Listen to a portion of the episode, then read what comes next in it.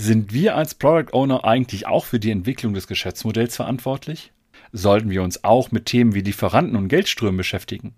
Wie sieht die Kostenstruktur unseres Produkts aus und über welche Kanäle vertreiben wir es?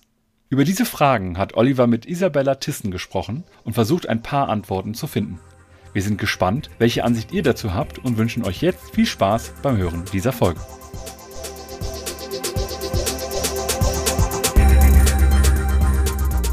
Wir thematisieren in diesem Podcast sehr häufig Produkte, Produktvision, Roadmaps, Produktziele. Heute wollen wir die Perspektive einmal verändern und über Geschäftsmodelle sprechen. Und dazu habe ich mir einen Gast eingeladen, Isabella Tissen. Isabella, herzlich willkommen. Danke, Olli. Ich freue mich dabei zu sein. Isabella, magst du dich ganz kurz mal selber vorstellen? Ja, gerne.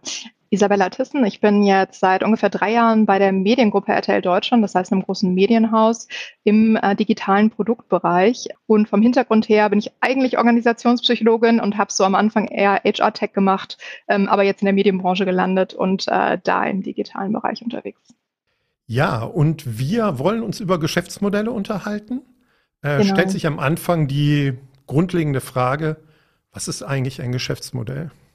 Ja, ein Geschäftsmodell stellen sich ja viele Leute immer wie so ein Businessplan, Investoren, das ist ja immer direkt total komplex, aber eigentlich ist ein Geschäftsmodell nur die Logik, äh, wie eine Organisation einen Wert schafft für den Kunden und diesen dann auch vermittelt. Also was gibt es für dich als Kunde und wie diese dann auch an den Kunden geliefert werden kann.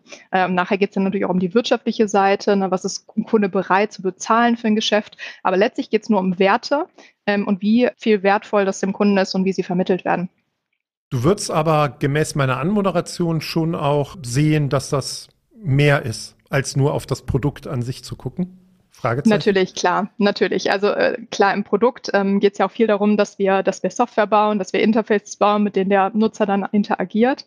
Ähm, das ist sehr viel technische Seite, UX-Seite, ich glaube, über die ihr schon ganz viel in eurem Podcast gesprochen habt. Ähm, aber letztlich, alle die Produkte, die wir bauen, müssen sich natürlich auch finanzieren. Das heißt, es gibt irgendwo eine Business-Seite dazu, was alle unsere Plattformen leisten. Und ich glaube, dass es gerade im Bereich Product Management, Product Ownership super wichtig ist, dass jeder dort versteht, wie viel kostet eigentlich das, was wir hier machen und wie viel Ertrag leiste ich damit. Und äh, ja, das hilft, glaube ich, bei den alltäglichen Entscheidungen, Business Value etc. sehr viel weiter. Es gibt, glaube ich, aber auch ein paar Überschneidungen. Ne? Also wenn ich über mein Produkt nachdenke, versuche ich in der Regel in Trainingsworkshops immer zu gucken, dass wir den Kunden verstehen und verstehen, was sein Problem ist, um dann zu gucken, wie wir Wert generieren. Das ist für dich, habe ich gerade gehört, aber auch ein zentraler Bestandteil von Geschäftsmodellen. Absolut. Also man startet ja, also wir starten natürlich auch beim Nutzer bei Geschäftsmodellen, weil nachher, wenn wir was bauen, ähm, wofür Geld ausgegeben werden soll, was aber kein Nutzerbedürfnis erfüllt, das macht natürlich keinen Sinn. Das heißt, auch bei Geschäftsmodellen startet man von der, von der Nutzerperspektive, vom Design Thinking Prozess ganz oft. Das heißt, eine Empathie zu entwickeln, Probleme zu identifizieren und Lösungen zu identifizieren. Aber dann kommt eben die Ebene, wie monetarisiere ich diesen Wert, damit ich eben ein, nicht ein Non-Profit-Unternehmen, sondern die meisten Unternehmen sind Wirtschaftsunternehmen. Und das ist eben die diese zusätzliche Ebene, die erst im zweiten Schritt kommt. Viele Unternehmen starten von der wirtschaftlichen Seite. Das macht keinen Sinn. Wir müssen schon vom Nutzer starten. Dann hast du gesagt, kommt dazu, wie wir Wert generieren. Dann als Organisation, als Unternehmen. Kannst du dazu noch ein bisschen was Detaillierteres sagen? Also was betrachtet man da in der Regel in so einem Business Model? Ja, also du, äh, du startest schon vom Wert. Also ähm, letztlich, ich weiß nicht, gibt es ein Business Model Canvas? Ähm, das ist letztlich das, was viele schon mal gehört haben, zumindest als Wort. Das ist nachher so eine, so eine weiße Fläche und für viele, die gucken das erste Mal drauf und sagen sich, oh Gott, was sollen die ganzen Felder und wie fülle ich die nachher aus? Aber was letztlich diese, dieses Business Model ist, ist, ich muss mir als erstes überlegen, was könnte für den Nutzer ein Wert sein? Das, das, heißt, was hat der Nutzer für Jobs in seinem Alltag, die er gerade nicht gut erfüllt oder die von irgendeinem Produkt nicht gut erfüllt werden? Ähm, das war zum ähm, jetzt gerade in der Corona-Zeit zum Beispiel das Thema, dass ich sehr lange in Arztpraxen gewartet habe ähm, und mich nicht anstecken wollte in Arztpraxen. Das heißt, es war ein ganz, ganz dringendes Nutzerproblem, worauf sich viele Startups dann darauf begeben haben, das Problem zu lösen. Also wir starten vom Problem und haben dann vielleicht eine, eine Value Proposition, die heißt, Du musst nicht mehr so lange im Arztzimmer warten. Ähm, du steckst dich nicht an. Wir sagen dir auf einem Punkt, ähm, wann du dran bist und du kannst einfach durchgehen letztlich. Das ist eine Value Proposition, die viele Nutzer anziehen würde in der aktuellen Zeit, würde ich sagen. Und dann muss man sich natürlich überlegen, was brauche ich alles, um diesen Wert zu kreieren? Ne, da kommt so das Thema, wo kommen die Daten her, wo kommen, was für Partner brauche ich, aber auch, wie kriege ich das dann an den Nutzer? Ist das eine App? Ist das eine Webseite? Ist das äh, das, was der Arzt irgendwie denen sagt, auf einem physischen Weg? Das ist so die, die Value-Ebene, die als erstes steht. Und dann muss ich mir Gedanken machen für diese Wert, also für das, was ich baue und wen ich brauche, was kostet das denn? Also was kostet es, diesen Wert herzustellen? Das ist die, äh, das ist die Kostenseite. Und dann hat man auf der anderen Seite, wenn man dann den Wert irgendwie an den Kunden bringt, dann die Frage, wie viel ist der Kunde bereit für diesen Wert zu bezahlen? Ist er es überhaupt bereit zu bezahlen? Da haben wir immer oft das Problem, dass, dass Kunden oft denken, im Digitalen ist alles for free. Ähm, hat das Internet sehr früh mit angefangen, irgendwie alles for free anzubieten. Und das ist natürlich schwierig, an manche Sachen einen Wert äh, für den Nutzer, Nutzer dran zu schreiben. Aber für viele Themen ist eben auch der Nutzer bereit, entweder direkt zu bezahlen oder eben mit Aufmerksamkeit, Werbung etc. zu bezahlen. Genau. Aber das ist letztlich ein Business Model. Also letztlich geht es nur um Kosten bis Umsatz und über die Wertgenerierung. Und jetzt hast du gerade eben schon Business Model Canvas angesprochen oder Value Proposition Canvas. Die zwei Bücher werden wir auch verlinken äh, oder zumindest auf Strategizer, die das, glaube ich, entwickeln und auch publizieren oder viel darüber publizieren. Was für dich der Unterschied, äh, mit so einer Art von Canvas dann zu arbeiten, anstatt einen Businessplan zu schreiben? Ne? Du hattest das eben auch schon mal kurz angedeutet. Ja, ich habe äh, also äh, letztlich, ich habe das ähm, angefangen zu lernen im Startup. Also ich habe die ersten drei Jahre im äh, Startup gearbeitet und da wollen natürlich Investoren immer Businesspläne lesen. Und ähm, die ersten Businesspläne, an denen ich mitgearbeitet habe, habe ich immer gedacht, wer liest das denn? Also und da sind so viele Annahmen drin. Wir gehen ja im Produktmanagement immer von Hypothesen aus, die wir testen, die wir agil weiterentwickeln. Und so ein Businessplan verspricht dir in drei bis fünf Jahren immer ganz viel Geld, meistens eine Million, es steht meistens eine Million drin und, ähm, mhm. äh, und immer, man ist in drei Jahren im Break-Even oder so. Aber so ein Businessplan ist ganz oft ein ähm, Dokument für die finanzielle Seite, für, für Investoren. Ist aber nicht sehr komprensiv und man kann damit nicht arbeiten im Alltag. Das ist so ein hunderte Seiten Dokument und wenn du das irgendwie einem Product Owner oder einem Product Team auf den, auf den Tisch legst, denken die sich so, ja, okay, aber was hilft mir das morgen? Was hilft mir das beim nächsten Sprint? Was hilft mir das bei meinen alltäglichen Fragen? Und der Unterschied zum Business Model Canvas ist, dass man den theoretisch in der Stunde erstellen kann. Also natürlich, wenn man Nutzerbefragung mit dazu nimmt, dauert es ein bisschen länger. Aber so ein Business Model Canvas ist, ein, äh, ist etwas, was ein lebendes Dokument ist. Das heißt, ich habe ein Set von Annahmen, was ein Nutzer für Probleme hat, was ich für Lösungen habe. Das ist die Value Proposition und dann überlege ich, wie kann ich das eben äh, realisieren als Business. Aber das ändert sich täglich, wöchentlich äh, mit meinen neuen Annahmen. Die fließen immer in den Business Model Canvas rein und es ist eben nicht so viel Aufwand, wie einen Businessplan anzupassen würde ich unterstützen. Ne? Also ist, glaube ich, auch irgendwas, was, wenn ich anfange, eine neue Idee, ein neues Geschäftsmodell zu entwickeln, kann man das ganz gut so machen. Und meine Erfahrung ist auch, dann auf so ein Business Model Canvas zu gucken und zu sagen, was ist denn hier die risikoreichste Annahme, die wir getroffen haben, damit dieses ganze Geschäftsmodell aufgeht? Und vielleicht ist es auch ganz schlau, als Product Owner oder als Produktteam sich zuerst darum zu kümmern, zu validieren oder zu falsifizieren. Das sind so neue Geschäftsideen, die man generieren kann. Wie guckst du denn da drauf, mit so einem Business Model Canvas zu arbeiten, mit bestehenden Produkten oder mit bestehenden äh, Geschäftsmodellen, die man so hat? Ja, das ist ganz spannend. Also jetzt ähm, könnte man natürlich sagen, wie so ein Businessplan mache ich am Anfang, wenn ich ein Produkt ganz neu launche, so ein, äh, so ein Business Model Canvas und dann ist das so und die nächsten Jahre muss ich das nicht mehr ändern oder brauche ich es nicht zu machen. Aber gerade bei Produkten, die auf dem Markt sind, die schon länger auf dem Markt sind, mit denen die meisten von uns arbeiten. Also kaum jemand hat die Chance, ständig neue Produkte auf den Markt zu bringen, sondern wir sind ganz oft dabei, bestehende Produkte noch besser für unsere Kunden zu machen. Ähm, es hat nach, nachher wirklich den Sinn, dass du bei Produkten, die aktuell einen bestimmten Umsatz machen, überlegst, okay, ist das ist das Business Model jetzt in einer Phase, wo ich sage, da schöpfe ich nur ab, das heißt, da der, der Gewinn ist richtig hoch, oder bringe ich das Business Model letztlich wieder in eine Wachstumsphase. Also will ich das wieder in ein größeres Wachstum schieben. Und das funktioniert meistens nicht mit Dingen, wie wir sie bisher gemacht haben. Das heißt, wir müssen uns überlegen, was gibt es denn noch für Bedürfnisse für unsere Zielgruppe, die wir schon auf dem bestehenden Produkt haben, Bedürfnisse, die wir noch erfüllen könnten entweder mit dem, wie wir als Unternehmen sind oder was sehr naheliegend ist, was dazugehört. Beispielsweise eine Bank bietet ganz oft irgendwie ein Geschäftsmodell an, wo sie äh, Darlehen und Löhne quasi rausgibt.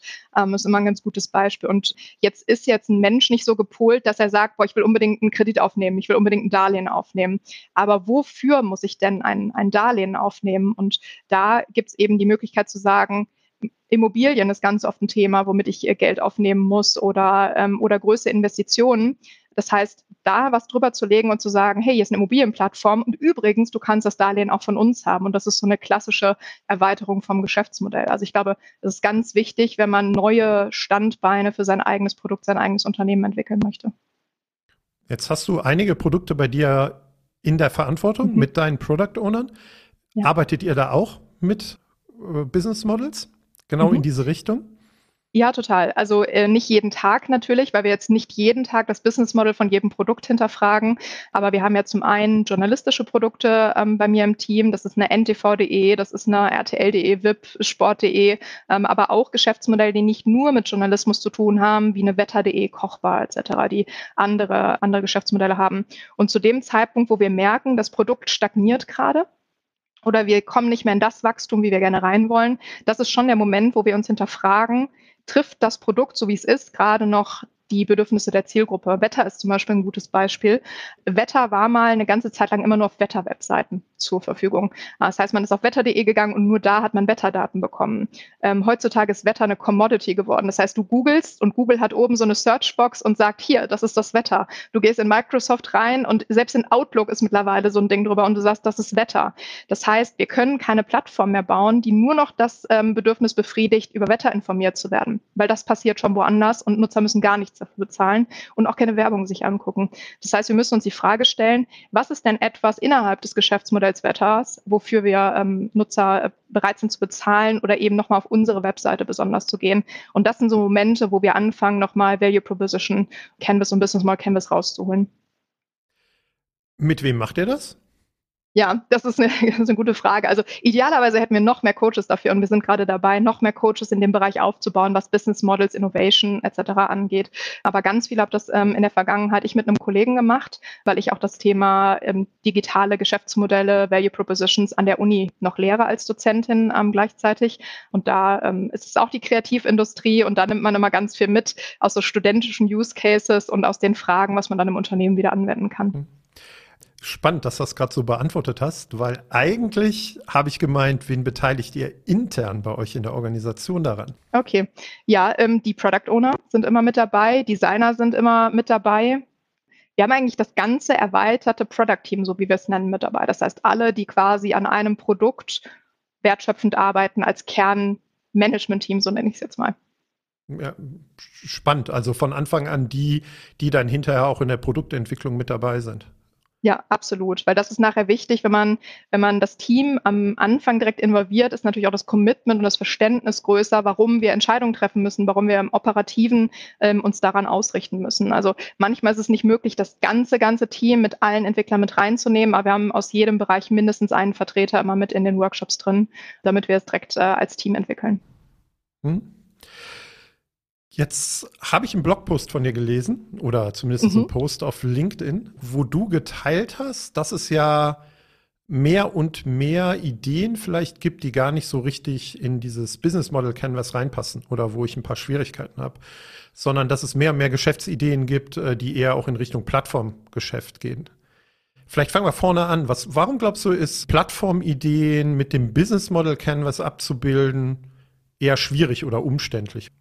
Ja, also das, das Business Model Canvas ist nachher ähm, so aufgebaut oder so gestartet, dass man von der Annahme ausgegangen ist, ich bin ein Unternehmen, ich produziere einen Wert und der geht an meine Kunden. Also es ist ein sehr lineares Geschäftsmodell. Das nennt sich auch das, das Factory Model. Und davon sind wir mittlerweile in vielen Bereichen weggegangen, mehr zu einem Marktplatz. Also die meisten großen, also ich glaube, die Top von den Top 10 wertvollsten Unternehmen, ähm, ich glaube, das letzte ist aus 2018, sind sieben Plattformgeschäftsmodelle. Das heißt, ein Google, ein Microsoft, ein Apple, ein Amazon, ein Facebook, die GAFAs, von denen wir immer sprechen, das sind alles Leute, die Plattformgeschäftsmodelle aufgestellt haben. Und was machen ähm, Plattform Geschäftsmodelle so ein bisschen anders. Es ist, sie führen Netzwerk zusammen. Also sie haben zwei Seiten, die sie auf einer Plattform, auf einem Marktplatz zusammenführen. Aber das reicht eben noch nicht, sondern ich muss auf dieser Plattform als Unternehmen irgendeinen Mehrwert reingeben. Sonst können die Seiten sich ja direkt miteinander verknüpfen und haben keinen äh, keinen Mehrwert. Das heißt, ich muss als Mittelsmann einen Wert hinzufügen. Und das bildet das Business Model Canvas nicht so ideal ab, weil du da das Problem hast, dass du diese Value Proposition ja nicht alleine und selber herstellst, sondern es gibt ganz viele Value Propositions, die die einzelnen Teilnehmer untereinander austauschen.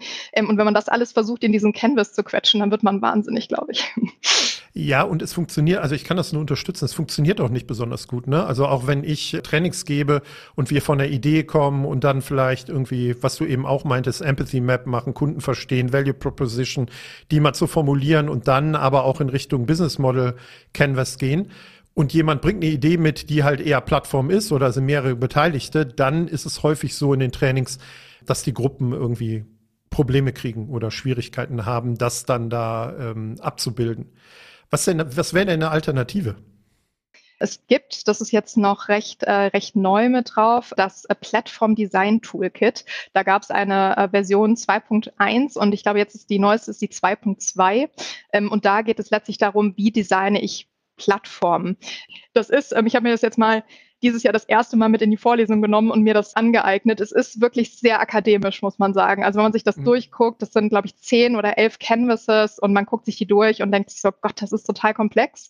Aber es hilft dir eben, wenn du es wirklich anwendest und wirklich Plattformen damit baust, dass du viele Fragen beantworten kannst und alle Verbindungen von den einzelnen Teilnehmern mit darstellen kannst. Und ich glaube, das, das hilft total. Also gerade diese nicht nur diese, diese erste Kernschöpfungsebene, ich entwickle was, was ich an jemanden gebe, sondern auch die Leute, die nicht mehr zu deiner, das nennt sich in dem Modell Domain of, of Control gehören. Das heißt, die Leute, die ich nicht mehr kontrolliere, wenn Nutzer sich mit Nutzern austauschen, das sieht man immer ganz schön an Facebook, wenn da irgendwelche Kommentare sind, wird Facebook irgendwie trotzdem gezwungen, mit einzugreifen, wenn es sich um nicht, nicht der Ethik oder den Werten entspricht. Aber letztlich ist das stark außerhalb der Kontrolle. Und wie gehe ich damit um?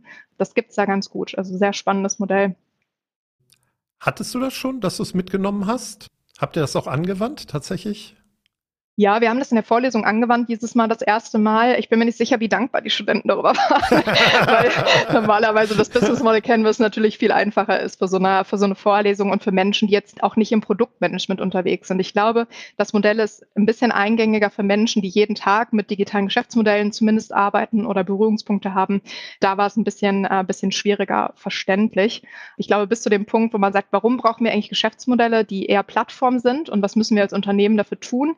Da ist ist mal ganz einfach, aber dann äh, später hinaus, wenn es wirklich um die Beziehungen untereinander geht und was sind die Hauptwertschöpfungsketten, da wird es dann schwierig, glaube ich. Wir werden es trotzdem mal verlinken, weil wenn der ein oder andere da draußen sich dann auch mit ja, Plattformideen beschäftigt, da kann man ja mal reingucken. Vielleicht lasst er auch ein paar Kommentare da oder, oder Bemerkungen, wenn er damit mal gearbeitet hat. Ich finde das auch sehr, sehr spannend. Jetzt sind wir im Product Owner Podcast. Jetzt haben wir 18,5 Minuten über Geschäftsmodelle gesprochen. Lass uns noch mal reingucken, warum du glaubst, warum es wichtig ist, dass man sich auch als Product Ownerin, Product Owner mehr mit Geschäftsmodellen beschäftigen sollte. Total gerne. Ja, letztlich, also ich habe, ähm, ich war vorletztes Jahr, glaube ich, das Corona-Jahr ist immer so ein Blackbox-Jahr. Ich glaube vorletztes Jahr, ich habe das Zeitgefühl verloren, war ich im, äh, in der Agile Leadership-Schulung äh, bei Sorab, ähm, den, glaube ich, viele auch äh, in der Community kennen. Ähm, und da haben wir über dieses Thema gesprochen, wie, was ist die Rolle eigentlich ähm, äh, von einem Product Owner, wie kann ich den weiter empowern und weiter coachen in seine Rolle hin und was sind eigentlich die Reife gerade eines Product Owners. Und aus meiner Sicht ist es so, ähm, dass wir den Product Owner ganz oft irgendwie in vielen Unternehmen missverstanden verstanden wird als Proxy. Ja, das heißt, da kommt irgendein Stakeholder, irgendein Geschäftsführer, schmeißt Ideen rein und die werden priorisiert und umgesetzt. So, ähm, das ist eigentlich nur die Projektmanagerrolle 2.0. Äh, und da waren wir, glaube ich, auch mal, zumindest zu, an dem Punkt, dass wir sehr stark nach technischen und äh, reinen UX-Gesichtspunkten priorisiert haben und reingegeben haben. Und für mich ist aber eigentlich ein Product Owner, so wie ich ihn gerne verstehen würde, ein äh, Entrepreneur, also ein CEO, ein Mini-CEO von seinem eigenen Produkt. Und ich finde, wenn CEO das Geschäftsmodell nicht versteht, warum ist er dann CEO? Äh, dann ist er quasi CTO eher. Ähm, und ich glaube, dass die Rolle wirklich zu leben, dafür hilft es dir, Geschäftsmodelle zu verstehen und die Dynamiken zu verstehen, um dann Business Value, wir sagen ja immer, der Backlog muss nach Business Value priorisiert werden. Und Business Value hat eben auch wirklich mit der Wirtschaftlichkeit zu tun. Und ähm, das Verständnis ist sehr wichtig aus meiner Sicht. Also ich bin da inhaltlich total bei dir. Mhm. Das bedeutet aber zwangsläufig, dass ich als Product Owner mich um mehr kümmern muss als die Produktentwicklung. Ja, was, was heißt Produktentwicklung? Ne? Äh, ne, also äh, so ein bisschen, wo, wo kommen die Ideen her? Natürlich kommen die Ideen vom Nutzer und ich kann jetzt nur Nutzerideen quasi entwickeln, aber nachher werde ich ja auch daran gemessen, zumindest ähm, so, so machen wir das, unsere Product Owner nach dem Erfolg des Produktes auch zu messen, dass es auf dem Markt hat. So, jetzt kann ich ganz viele Nutzerideen, äh, Nutzerideen umsetzen, wenn wir aber keine Monetarisierungsebene in das Produkt reinbekommen, dann wird das Produkt nicht erfolgreich. Ähm, das heißt, ich muss eben diese Waage finden. Ähm, deswegen ja, er, er, kümmert sich nicht nur um die Produktentwicklung, er kümmert sich halt um die Anforderungen an das Produkt und äh, wie man daraus eben ein, ein Geschäftsmodell macht, ja. Ja, fair enough. Aber ähm, jetzt könnte man auch noch, wenn man, wenn ich nochmal das Business Model Canvas in meinen Kopf zurückhole, du hast es auch gerade beschrieben, ja auch noch auf die Seite der Kosten oder Keyplayer, Partner, mit denen ich das zusammen mache, so dass das Produkt überhaupt funktioniert, vielleicht zu dem Kunden komme, reden das war jetzt für mich etwas, was nur indirekt mit Produktentwicklung zu tun hat, weil es kann ja häufig auch sehr viel mit logistischen Dingen oder mit Infrastrukturdingen dann zu tun haben. Ja, Boah, stimme ich dir zu. Also ich glaube, es kommt immer auf die Komplexität und die Größe des Unternehmens natürlich auch an. Ne? Aber letztlich finde ich es wichtig, dass äh, jeder Product Owner weiß, was ein Sprint kostet. Also mit allem, was dazugehört, nicht nur die Gehälter, sondern auch vielleicht die, die Raummiete und was wir alles als Unternehmen quasi für Kosten haben. Und wirklich sich die Frage stellt, ist der Sprint, den ich gerade an Wert liefere, gegen die Kosten gehalten, wirtschaftlich. Also mache ich, ähm, entwickle ich hier Wert und trägt sich dieser Wert auf Dauer. Und ich, ich glaube, das ist sehr wichtig, Kosten zu verstehen zumindest. Natürlich gibt es weitere Funktionen, wie auch ein Controlling, mit dem wir zusammenarbeiten und eine Vermarktung, die uns Forecast gibt. Aber trotzdem muss ich verstehen, was jede Zeile in meiner Gewinn- und Verlustrechnung letztlich ist, weil ich sage, wir haben hier ein Tool für 20.000 Euro im Jahr, das läuft auf meinem Produkt und das macht mich unwirtschaftlich. Das ist doch totaler Quatsch eigentlich. Also ich glaube, die Kosten zu verstehen, ist für jeden Product Owner trotzdem wichtig und auch die Hebel, wie ich Umsatz generiere. Ja. Hm. Habe ich große Sympathien für, für die Sicht. Das bedeutet aber im Vergleich zu vielen Organisationen, in die ich reingucken kann oder mit denen ich zusammenarbeite, dass sich vielleicht auch die Rolle des der Entwickler oder des gesamten Teams vielleicht verändern muss im Verhältnis zu der Rolle oder Veränderung, die du gerade für den Product Owner skizziert hast. Ja, also das ganze Team äh, darauf auszurichten, auf, auf Ziele, ähm, die eben nicht nur ähm, in Produkt ja, ne, Nutzungs-KPIs ähm, gemessen werden, sondern nachher auch zu verstehen, wie das ganze Team Wert schöpfen kann fürs Produkt. Ich glaube, das ist eine komplette Fokussierung von Nutzer und Innen, aber komplett nach außen auf den Markt und nicht nur auf den Kunden, sondern auf den gesamten Markt ähm, erforderlich. Und wir haben extrem gute Erfahrungen gemacht, das mit, mit OKRs, also mit Objectives und Key Results, den Leuten wirklich verständlich zu machen, was ihre Rolle ist und wie sie eben an KPIs drehen können, wie sie mit ihrer täglichen Arbeit in KPIs reinarbeiten können, die dann nachher zur Wirtschaftlichkeit führen. Klingt super. Hast aber gesagt, das ist eine Reise, ne, die passiert. Ne? Also auch mit den Product Ownern. Vielleicht kannst du noch zwei, drei Sätze zu eurer Reise sagen. Also, wo seid ihr gestartet? Wo steht ihr ungefähr? Wo möchtest du eigentlich sehr gerne hin? Sehr gerne. Ja, ich bin bei der Mediengruppe ja ungefähr vor drei Jahren eingestiegen, im Oktober 2018. Das heißt, alles, was davor war, kenne ich nur aus Erzählungen. Aber als ich eingestiegen bin, ähm, kamen wir von Produkten, die sehr stark Forecast ausgerichtet waren. Das heißt, wir haben geguckt, ob, also wir haben uns immer im Sommer vom, vom Jahr überlegt, was wir im nächsten Jahr denn für einen Umsatz machen und was in jedem Monat ungefähr kommt mit ähm, Wachstumsraten, die wir draufgerechnet haben. Ähm, und wir sind dann immer gegen diesen Forecast gelaufen. Und das macht, glaube ich, auch Sinn mit werbefinanzierten Produkten, weil natürlich auch unser Sales wissen muss, wie viel Page Impressions macht ihr, die wir dann ver vermarkten können. Also das, das haben wir weiterhin. Aber was uns so ein bisschen gefehlt hat, war nochmal die, ähm, die zielstrategische Ebene. Das heißt, wo wollen wir eigentlich uns hin entwickeln, um nachhaltig Umsatz zu generieren? Also da, das war so der Punkt in 2019 dann, wo wir gesagt haben, wir brauchen noch eine zusätzliche Zielebene, damit jedes Produktteam versteht, wie es sich eben mittelfristig Richtung Umsatz und Richtung Gewinn entwickeln kann. Und da haben wir dann die, die Objectives und Key Results das erste Mal eingeführt. Ähm, für die, die es ähm, vielleicht noch nicht kennen, das ist ein, äh, letztlich ein Zielsystem, wo man ähm, äh, Jahresziele, genannt Moles, also Midterm Goals, festlegt ähm, für sein Produkt. Das heißt, wo will ich in einem Jahr sein, also die Strategie in Ziele runterzubrechen und dann in Quartalsebenen eben Ziele festlegt und messbare Kenngrößen, an denen man eben misst, ist man jetzt weitergekommen alle drei Monate. Und das hat die ersten zwei Zyklen ähm, noch nicht so gut geklappt. das war ein Learning, dass man irgendwie nicht irgendwie Key Results festlegt, wo man 0 oder 100 Prozent nur erreichen kann und nichts dazwischen. Ähm, das war, glaube ich, sehr frustrierend zwischendurch oder irgendwie Key Results, die automatisch ähm, gekommen sind, weil irgendwas anderes passiert ist. Also das ist eine Reise, glaube ich, mit Zielsystemen zu arbeiten für jedes Team. Aber was es jetzt nach fast zwei Jahren gebracht hat, ist, dass jeder langsam verstanden hat, was sind die Hebel, die mein Produkt nach vorne bringt, dass das ganze Unternehmen weiß durch diese Transparenz, woran arbeiten wir als Produkt und eben mit reinarbeiten kann und anbieten kann, mit reinzuarbeiten. Also diese, diese Transparenz in so einem großen Unternehmen wie bei uns, wo wir 4000 Leute haben, die irgendwie auf einem Produkt helfen wollen, aber wissen müssen, wie und äh, an welchen Enden und natürlich die Rolle des Product Owners. Und da jetzt, das haben wir dieses Jahr gemacht, wirklich auch die, die Umsatz- und Gewinnverantwortung auf den Product Owner mit zu übertragen und mit in seine Verantwortung zu übertragen und zu sagen, das sind auch deine Ziele und die T Ziele des gesamten ähm, Product Teams. Und die musst du runterbrechen als Verantwortung auch. Aber das gibt eben zum einen die Verantwortung, das hört sich jetzt immer sehr drückend an und auf den Schultern sehr drückend, so eine Umsatzverantwortung zu haben. Aber ich glaube, es gibt dir die Chance, eben auch eigene Entscheidungen zu treffen, ob ich jetzt mal ein Invest mache, ob ich jetzt mal kurzfristig auf vielleicht eine KPI verzichte und ähm, mittelfristig dann ähm, doppelt so viel aufhole. Also es gibt eben auch eine Entscheidungsfreiheit und ein bisschen mehr Spielraum. Ja, also ähm, ihr gebt, wenn ich das richtig verstanden habe, dem Product Ownern wirklich mehr Ownership auf das eigene Produkt.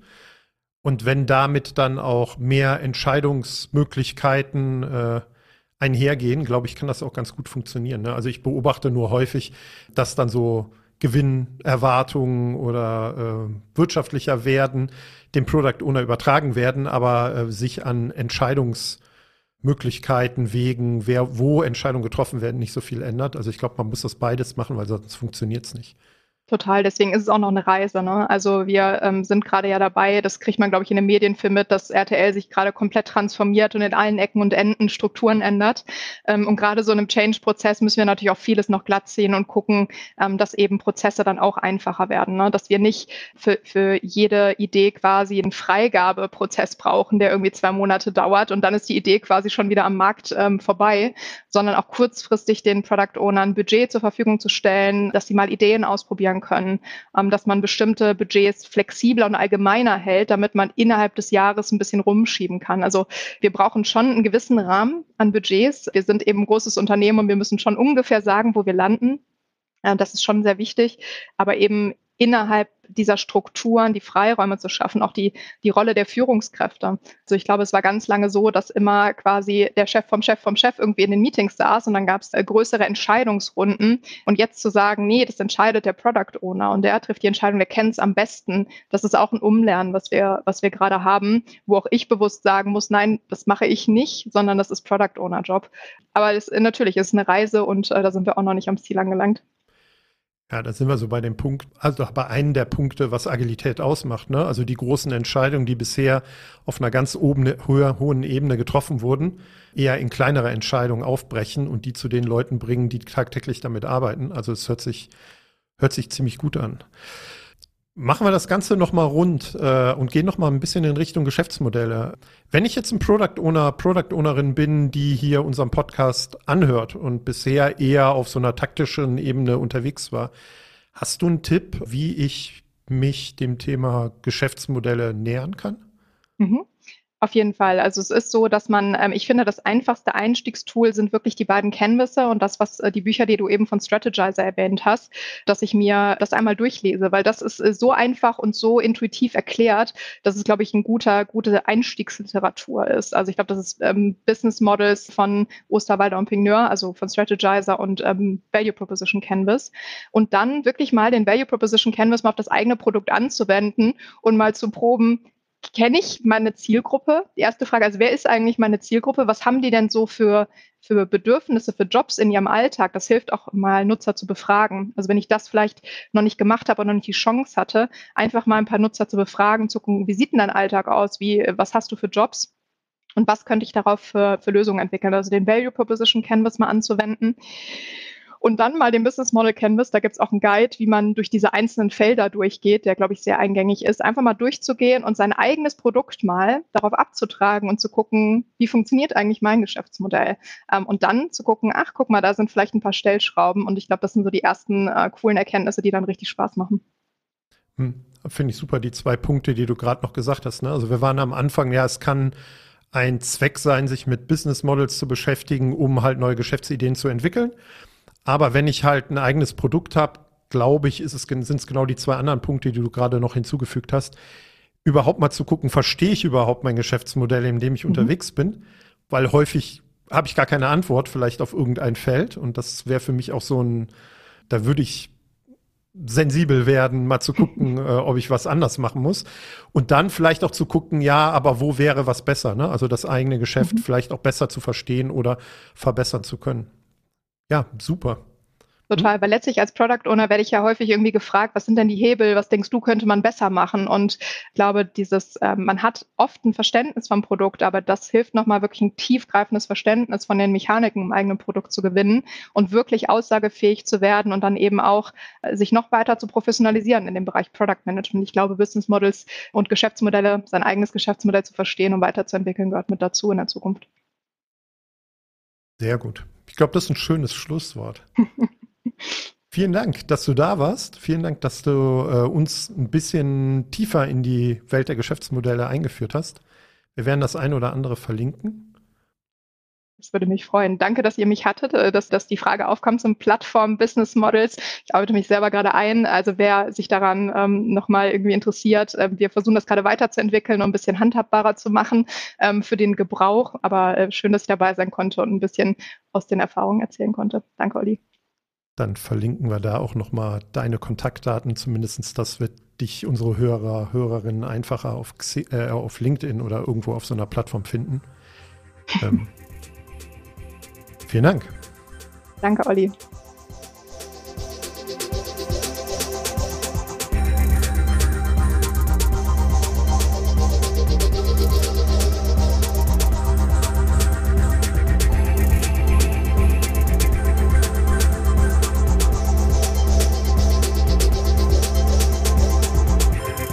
Weitere Informationen rund um Veröffentlichungen und Events der Produktwerker folgt uns auf Twitter oder besucht unsere Website unter produktwerker.de.